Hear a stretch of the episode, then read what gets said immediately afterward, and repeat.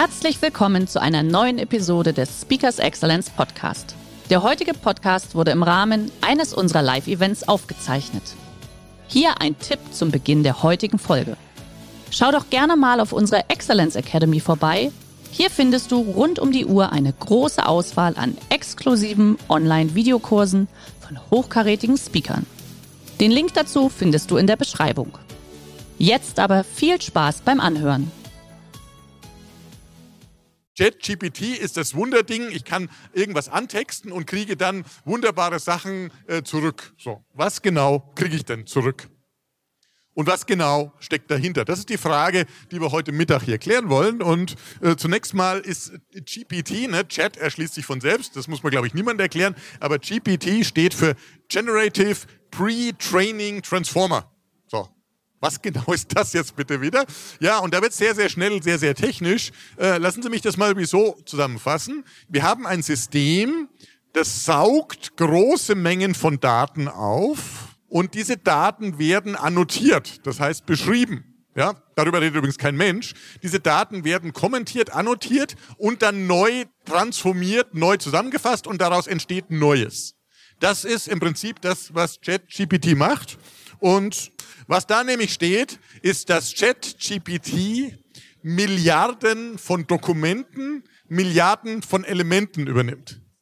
175 Milliarden Elemente hat man irgendwo, meistens aus dem Internet, aus irgendwelchen äh, ähm, Internetforen, aus irgendwelchen Webseiten, aus irgendwelchen anderen Dingen rausgeklaubt und aggregiert und integriert. Und das ist, macht die Sache furchtbar spannend, äh, weil dieses Modell ist so groß, dass es einen signifikanten Teil des Wissens der Menschheit wieder besorgt. So.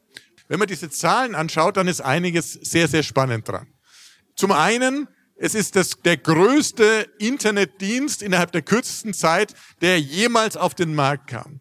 Die Zeit bis zur Adaption von einigen hier äh, 100 Millionen Nutzern insgesamt und viel wichtiger noch, 10 Millionen Nutzer on average am Tag ist eine Sache von ein paar Tagen gewesen. Sie sehen es, angefangen hat alles Ende November 2022, da wurde die Version freigegeben und binnen kürzester Zeit waren eine Million Nutzer da. Innerhalb von drei Tagen nämlich. Und wenn Sie es hier vergleichen, Instagram hat so lange gebraucht äh, äh, und das war vor, äh, ja, der guten Dekade, in dem das gestartet ist, das Hype-Thema schlechthin. Und das Interessante ist, jetzt, wenn man genau hinschaut, ChatGPT ist nicht mal ein Dienst. Äh, das ist letztendlich bisher ein System, was nichts anderes macht, als dass es Texte, Elemente, Dokumente daraus Neues entstehen lässt. Also, das kann sein, schreibe mir ein Gedicht über irgendwas. Das kann sein, schreibe mir einen Aufsatz im Hausarbeitsstil über die Geschichte des Römischen Reichs zum Beispiel. Das kann sein, äh, schreibe mir einen Werbetext für die Vermarktung einer äh, Referentenplattform zum Beispiel. Äh, das kann sein, äh, suche mir Informationen äh, zur äh, Aktienkursentwicklung von Rheinmetall in den letzten zwölf Monaten. Das heißt, es kann eine ganze Menge. Und es kann noch viel mehr. Es kann nämlich zum Beispiel auch sagen, schreibe mir ein Programm, was die und die Funktion beinhaltet. Und das meistens ziemlich gut. Das heißt, hier die Debatte, was wir vorhin gesehen haben, habe ich morgen noch meinen Job, wenn ChatGPT schneller und effektiver ein Programm oder ein Dokument oder einen Werbetext verfasst und ich zufällig Werbetexter oder Programmierer bin, die Debatte wird natürlich gerade geführt. Und äh, was die Schule und Bildung angeht, es macht die Hausaufgaben furchtbar viel schneller. Ja? Nicht drei Tage Recherche und einen halben Tag dann da, da irgendwas aufschreiben für die Seminararbeit, sondern drei Sekunden ja, für das Thema. Drei Sekunden für ein Thema, was nicht perfekt ist, aber was meistens gut genug ist, um den Lehrkörper hinreichend zu blenden, äh, der von ChatGPT möglicherweise noch nichts gehört hat. Ja? Mit ChatGPT kann ich eine Menge machen. Ich kann sogar beinahe das bayerische Abitur bestehen, was ja so ein gewisser Benchmark äh, äh ist, äh, genauso ähnlich wie das Abitur auch hier im Ländle. Äh, ich kann damit eine US Medical School Ausbildung anfangen oder ein MBA bestehen. Lauter Dinge, die wir alle aus den Medien entnommen haben. Lauter Dinge, die wir alle aus den Medien entnommen haben und die in Zukunft, schauen wir mal, äh, die in Zukunft dann zum Beispiel bedeuten, äh, hier passiert eine ganze Menge. Und äh, wenn wir jetzt genau reinschauen, dann fragen wir doch einfach mal, wie toll das alles ist, was ganz Triviales. Zum Beispiel, Sie haben vorhin mein Buch gesehen, mein letztes. Wer ist der Autor von Chefsache Metaverse? Und Sie haben es vermutlich erraten, das bin ich. Und ich habe noch eine wunderbare Co-Autorin, die heute nicht hier ist, äh, aber auch äh, bei Speakers Excellence ist. Äh, hier steht dann wieder was ganz anderes.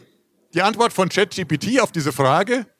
Chefsache Metaverse wurde über dem deutschen Autor und Unternehmer Frank Stratmann geschrieben. What? Oder Sie können jetzt lesen, äh, was hier kommt, ist ein sehr überzeugender Text, der beschreibt, dass der das Buch geschrieben hat, was da drin steht und so weiter und so weiter. Wenn Sie sich die Mühe machen und das zu sezieren, dann stellen Sie fest, ein paar Informationen drin, da drin, nämlich wenn es um das Buch geht, was da drin steht, sind vollkommen richtig und korrekt. Die Zuschreibung zu der Person ist aber Hanebüchen an den Haaren herbeigezogen und es findet sich auch mit viel Googlen oder sonstigen Internetsuchen kein Bezug zu dem Herrn Stratmann. Ich kenne den nicht. Er hat auch kein Buch geschrieben, von, wovon man irgendwie weiß und keine Ahnung, wie ChatGPT zu diesem Schluss kommt. Und das, meine Damen und Herren, ist das große Drama. Wir haben, wenn es gut läuft, Dinge, die sind Benchmark zu dem, was Menschen zu leisten vermögen. Wenn wir genau hinschauen, haben wir aber viele Vollkatastrophen darunter. Es ist letztendlich äh, wie ein Verkehrsunfall. Man kann sich gar nicht abwenden von dem, was da an potenziellen Katastrophen dann passieren. Fragen wir doch mal anders. Probieren wir es doch gleich nochmal. Sie haben vorhin meine Bücher gesehen. Welche Bücher hat Thomas Köhler geschrieben? Also ich habe dann hier den Dialog verwickelt oder mich. Welche Bücher hat Thomas Köhler geschrieben? Aha, Chefsache Cybersicherheit, Titel stimmt. Die Internetfalle, Titel stimmt. IT-Sicherheitsmanagement nach ISO 27000? Nein, warum? Habe ich nie gemacht.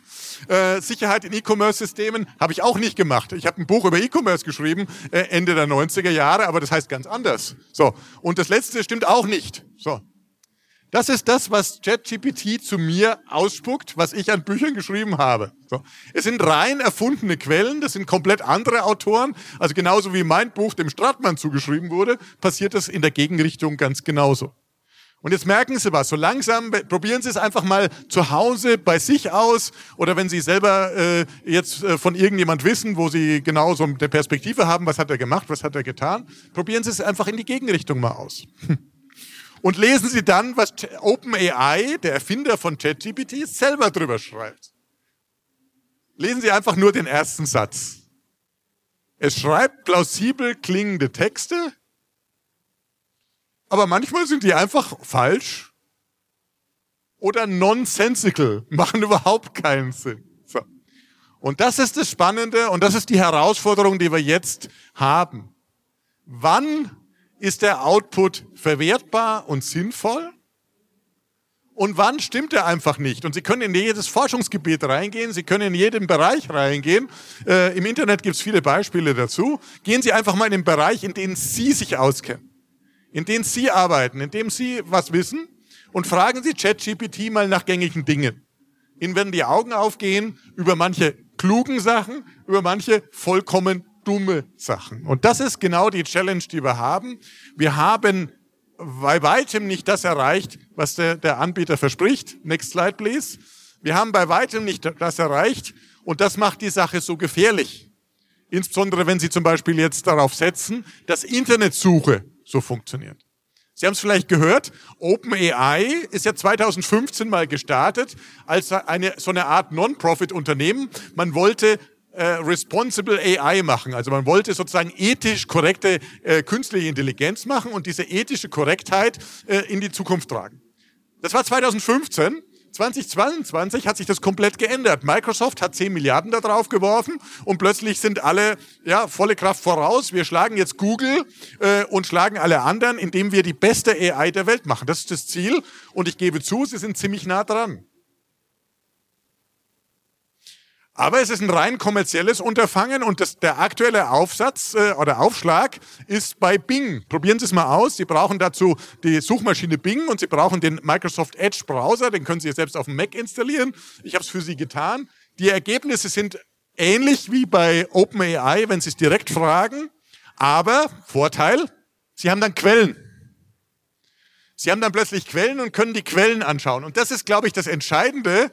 Deswegen, wenn Sie das benutzen, probieren Sie es über Bing aus, über die Bing-Schnittstelle, weil dann kriegen Sie die Quellen und wissen, wie das System zu den Schlussfolgerungen gekommen ist. Und das ist, glaube ich, das große Problem von OpenAI, dass es intransparent und dumm im Zweifelsfall ist äh, und wir nur mit sauberen Quellen entsprechend agieren können. Und Sie merken, es ist im Prinzip die gleiche Frage wie vorhin, nur diesmal kommt plötzlich eine richtige Antwort aus einem und dem gleichen System.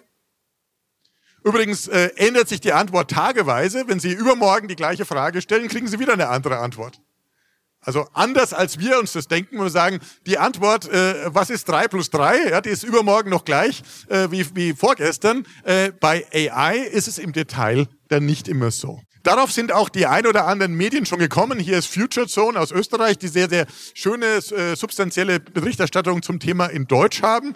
Und die kamen bereits im Dezember zu einem Erkenntnis. Ja, äh, ja äh, OpenAI macht noch viel mehr. Es generiert nämlich falsche Quellen. Das, was ich an meinem eigenen Beispiel, weil ich weiß ja, was ich getan habe, gerade gezeigt habe, ist ein Problem für die gesamte Wissenschaft.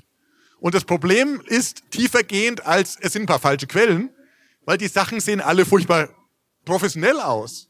Das heißt, jemand, der, ich sage jetzt mal, von dem, so dem Lehrgebiet natürlich, weil es so viele äh, Themen gibt, nur so eine überschaubare Ahnung hat, der wird sich dadurch blenden lassen.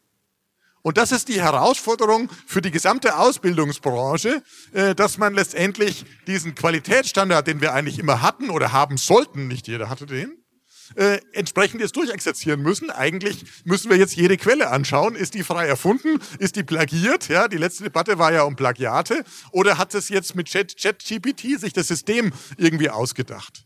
Aber verantwortlich ist immer der, der die Daten in den Verkehr bringt, würde man jetzt technisch sagen. Das ist übrigens auch die Nutzungsbedingungen von OpenAI. Wenn Sie jetzt zum Beispiel über diese neue Schnittstelle, wo Sie auch per Programm drauf zugreifen können, Dinge rausziehen und geben die wieder ins Web dann ist es allein die Verantwortung Ihres Unternehmens, Ihrer Organisation, dass die Dinge, die dann da stehen, auch korrekt sind.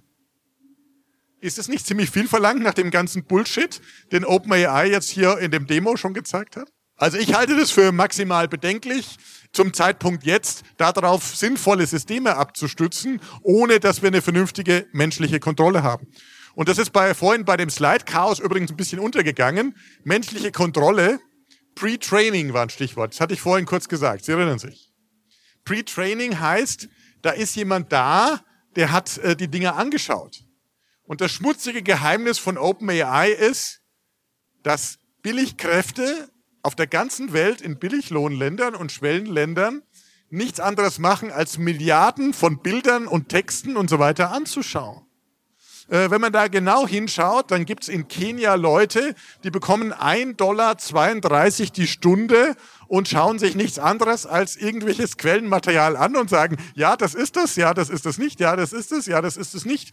Äh, hinter diesem ganzen KI liegt jede Menge menschliche Fleisch, bis Sklavenarbeit. Man kann darüber streiten, ist das ein ortsüblicher Lohn, ist das eine vernünftige Chance oder ist das Ausbeutung? Ich glaube, die Debatte können wir hier nicht führen, aber die Debatte müssen wir irgendwann führen äh, bei der ganzen Technologie, weil niemand fragt danach. Wenn Sie dazu mehr wissen wollen, äh, ich werde da in Kürze dazu nochmal ein Posting machen. Wir haben Beziehungen nach Afrika, wir haben selber Entwicklungsressourcen, die wir aus Afrika zukaufen, zu vernünftigen, äh, äh gerechten Löhnen, das möchte ich betonen, aber letztendlich darüber erfährt man sehr, sehr viel viel über das, was sozusagen hinter den Kulissen von Big Tech passiert und worüber wir genau schauen müssen. Mittendrin im ganzen Thema wird das gerne mal vergessen. Äh, OpenAI, aber auch andere Dienste können noch viel mehr. Sie können nicht nur Texte as, as, ja letztendlich analysieren, integrieren und neu zusammensetzen. Das können Sie auch mit Bildern tun. Die Vorzeigebeispiele sind toll. Ne? Jeder, der mal in Kunstgeschichte aufgepasst hat, weiß, wann mehr Mädchen mit dem Perlohrring. Ah, ich mach mir doch mal ein Sea-Otter mit einem Perlohrring und dann kriege ich auch so ein tolles Bild. Ja, das möchte ich gleich ausdrucken, rahmen und auf irgendeiner Kunstauktion versteigern, weil das ist einfach cool. Die Vorzeigebilder sind tatsächlich auch einfach cool. Und äh, wenn man aber auch hier genau hinschaut, dann merkt man, na ja, so im Detail ist es vielleicht noch nicht ganz ausgereift. Und äh, ich war mit meinem Team gerade äh, in Österreich äh, zu so einem Skifreizeit und da haben wir gedacht, jetzt probieren wir das einfach mal aus. Und ich zeige Ihnen jetzt gleich mal, next slide please, was wir da gemacht haben. Nämlich, nein, das ist es noch nicht. Die KI ist nämlich äh, nicht unfehlbar sowohl beim Text, auch beim Bild nicht. Das ist auch KI. Der Autopilot von Tesla funktioniert in 99,98 Prozent der Fälle. In 0,02 Prozent der Fälle geht's dann halt so aus. So. Und genau da müssen wir eben anschauen. Äh, es ist natürlich nicht so schlimm, wenn das bei Bildern was schief geht. Deswegen zu dem nächsten Beispiel, next slide please, von den Bildern. Wir kamen jetzt einfach mal probieren und haben gesagt, okay, wir sind beim Skifahren, wir sind in Tirol und wir sind ja gerne bei Klischees. Lass uns doch mal die KI einfach ein Klischeebild zum Thema Wintersport erzeugen. Also nehmen wir eine attraktive Frau, stellen die neben einen Mercedes äh, G typische Fahrzeug da und das Ganze vor irgendeinem Mountain Hub oder sowas. Äh, und das kommt dabei raus. Auf den ersten Blick ganz wunderbare Bilder. Wenn Sie genauer hinschauen, next slide please äh, merken Sie, naja, die Dame steht nicht wirklich da, da fehlt der Arm und äh, leider gibt es der Auflösung nicht her und das Gesicht hat die KI leider komplett vergessen. Ja? Und das können Sie mit jedem Thema so machen. Das, dieser, das Bild von dem Otter mit dem Perlenohrring ist genauso eine selektive Auswahl aus Tausenden von Fehlversuchen, wie das jetzt hier so ein zufälliger Dreierversuch ist. Ja, die G-Klasse können Sie erkennen, dass es was mit Winter zu tun hat, ebenso. Aber letztendlich bei der Personendarstellung, come on, das geht besser, das kann jeder Drittklässler besser zeichnen. So. Und genau das ist der Punkt. Das, was wir sehen von dem OpenAI, das wir sehen von KI, das sind leider selektierte Dinge. Ja, den ganzen Bullshit, sehen wir nicht. Wenn wir es ausprobieren, kriegen wir aber ganz zwangsläufig zu diesem, äh, von diesem Bullshit noch mehr. Es gibt eine Menge Tools dazu. Das ist jetzt das DAL-E-Tool, auch von OpenAI. Das können Sie genauso wie OpenAI selber ausprobieren. Ich kann Ihnen nur empfehlen, machen Sie das. Probieren Sie das aus, testen Sie das aus, machen Sie das mit Ihren Vorstellungen von der Welt. Dann kommen Sie auch drauf, zu sagen, na ja, mit Wasser gekocht wird da auch noch, aber die Versuche sind schon ziemlich beeindruckend. Und im Prinzip sind es die gleichen Erkenntnisse, wie ich jetzt aus 20 Jahren Beschäftigung mit Technologieinnovation in Forschung und Lehre, aber auch in der praktischen Anwendung letztendlich mitgenommen habe. Die Karte, um bei dieser Wintersportmetapher zu bleiben, die Karte ist was anderes als das Terrain. Das, was hier auf dem Tisch liegt, diese Skikarte ist was komplett anderes als die Berge, nämlich nur ein zweidimensionales Abbild. Und genauso müssen Sie sich das vorstellen, was OpenAI und andere Tools, die es geben wird, und äh, Google hat ja gerade was angekündigt, Meta hat gerade was angekündigt, äh, die genau in der gleichen Art und Weise das einebnen. Die dreidimensionale Welt mit allen ihren Facetten, mit ihren unterschiedlichen Meinungen und Themen wird planiert, platt gedrückt auf ein zweidimensionales Abbild. Und dieses zweidimensionale Abbild ist furchtbar nützlich zum Navigieren. Ich kann mich umschauen, ich kann schauen, wo muss ich hin, äh, wo sind die Meilensteine, wo, äh, wo muss ich, sind die möglichen Abbiegepunkte. Aber aus dieser Karte kann ich nie wieder diese dreidimensionale Welt rekonstruieren. Zumindest nicht in der Genauigkeit, wie ich sie bräuchte, wenn ich dann tatsächlich irgendwo mal damit zum Skifahren gehen will. Und genauso ist es letztendlich mit OpenAI auch. Wir haben im Augenblick ein Bild der Welt, ein Bild der Welt, das geprägt ist von dem, was das System findet und das in vielen Fällen wie frühere Kartendarstellung. Denken Sie an das Mittelalter, denken Sie an die Weltkarten, an die Vorstellung der Welt, die man dort zweidimensional hatte, äh, genauso unvollkommen sind. Und diese Vollkommenheit wird sich im Zuge letztendlich der technologischen Entwicklung, und die geht hier rasant, dramatisch beschleunigen. Es wird immer besser, es wird immer schneller und wird für die meisten Anwendungsfelder, wenn es das nicht schon ist, sicher ausreichend sein. Aber es bleibt und das ist, glaube ich, der wichtigste Gedanke heute und hier, ein zweidimensionales Abbild einer dreidimensionalen Welt mit allen Nachteilen, die damit verbunden sind. Deswegen, um wieder zur Bildung zurückzukommen, ist ChatGPT der Taschenrechner der Zukunft? Die Älteren unter Ihnen werden sich erinnern, Taschenrechner der Schule geht überhaupt nicht. Wir werden uns damit abfinden müssen. Es gibt längst, das war vorhin auch mal kurz im Bild, äh, Schulen, Ausbildungseinrichtungen sagen, nein, wir sperren technisch den Zugang zu AI-Tools. So what? Dann nehmen die Leute halt ein LTE und ein eigenes Device. Ja, das werden sie nicht aufhalten können. Genauso wie sie den Taschenrechner unter der Bank auch nie gestoppt haben. Wir müssen eher die Frage stellen, was ist es jetzt für die Bildung? Was bedeutet es für die Bildung, wenn so jemand ein Tool hat? Zum einen müssen wir aufrüsten, geistig, und sagen, okay, wir können da mithalten, wir kennen das auch, wir probieren das auch. Und wir brauchen die entsprechenden Tools, die es natürlich inzwischen schon gibt, um zum Beispiel solche Texte zu erkennen, die aus so einer Maschine kommen. Äh, genauso wie wir Tools für Plagiate in den letzten Jahren entwickelt und genutzt haben, werden wir das auch haben und werden wir das auch brauchen. Und das heißt, hier wird einiges passieren, weil wenn wir das nicht tun, dann kommen wir zu dem, was hier auf der linken Seite ist. Und ich weiß nicht, ob das jemand mal gesehen hat. Zu einem der klügsten Filme über die Zukunft unseres Planeten, wo es nämlich darum geht, dass die Verblödung sozusagen zunehmend einsetzt und dass wir mit der Verblödung letztendlich äh, lernen müssen, umzugehen. Und da möchte ich nicht hin. Niemand von uns will das, aber letztendlich sind viele der Tools und viele der Dinge unbedacht eingesetzt, genauso wie zu viel Fernsehschauen für die falschen Leute dumm macht und zu viel Taschenrechner äh, das Rech Grundrechnen verlernen lässt, ist ChatGPT auch ein Tool, wo wir letztendlich äh, in unserer Verantwortung als diejenigen, die für die Bildung zuständig sind, auch für die richtigen Leitlinien sorgen müssen. Weil richtig eingesetzt kann es die Power der Gedanken durchaus stärken. Ich merke das bei mir selber. Ich nutze, ich habe viel Content produziert in allen möglichen Formen und äh, einfach um ein Thema, was man selber noch nicht kennt, mal ein bisschen einzugrenzen, ein bisschen zu verstehen, ein bisschen zu analysieren, ist das innerhalb von ein paar Sekunden die richtige Frage, eine spannende Antwort und dann muss man anfangen, selber zu denken. Und das ist, glaube ich, die Herausforderung, die wir alle haben, über diesen ganzen schönen Tools, das Selberdenken nicht vergessen und dann, glaube ich, kann schon nichts mehr schiefgehen, wenn es um die Zukunft, die Zukunft mit und für KI geht. Der heutige Vortrag hat dir gefallen?